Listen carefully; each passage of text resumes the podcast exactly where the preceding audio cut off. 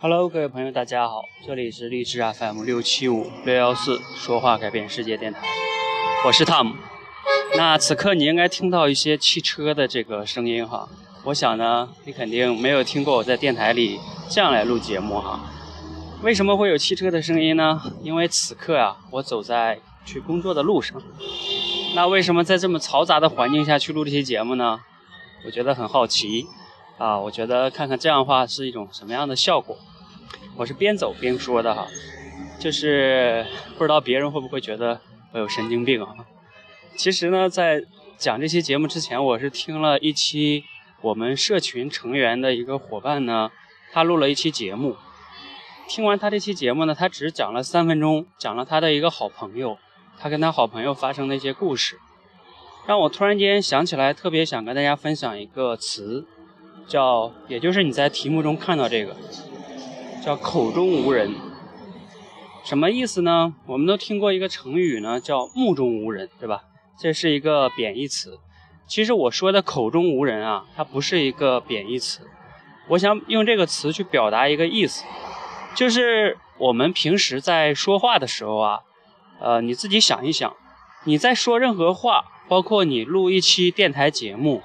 呃，我们每个人都希望练口才。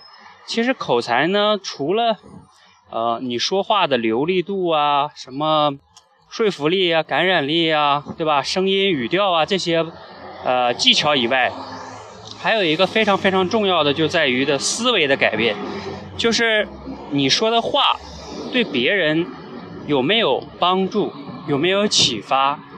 你讲这些话是为了什么？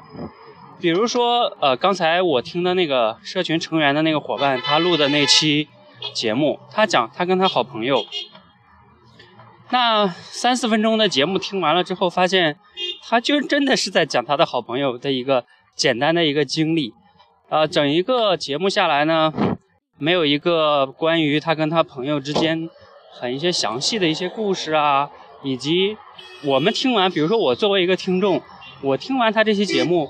能给我带来什么启发和帮助呢？对吧？这些他都没有去考虑，他只是在按照我们之前社群的要求去讲一个故事。所以呢，这就是人跟人虽然同样都是讲一个故事，但是呢，每个人由于背后的思维、想法、信念不一样，所以呢，就会导致他这些节目的质量是完全不一样的。这跟你说话流利度啊，其实都关系不是最大的，更重要的就在于。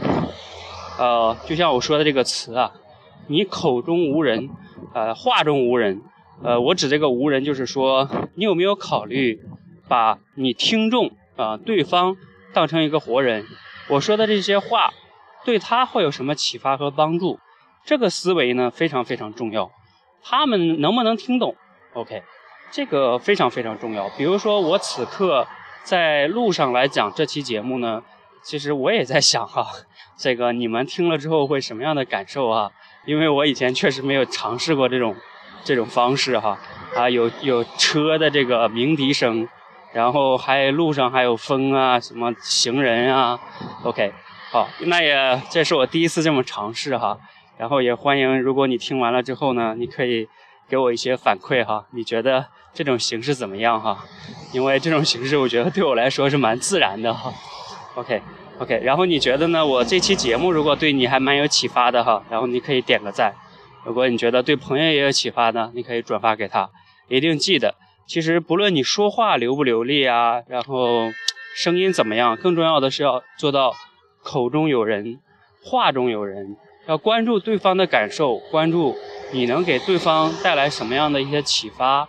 然后呢，你说的话呢，对方能不能听懂？OK。是否通俗易懂，然后你的逻辑是否通顺等等吧，这些非常非常重要。就是你做到心中有人，心中有爱，心中呢，呃，是希望能给别人带来一些启发的。这样的话呢，你说的话呢，一般情况下问题不会太大。好，那今天呢就到这里哈，谢谢大家，谢谢。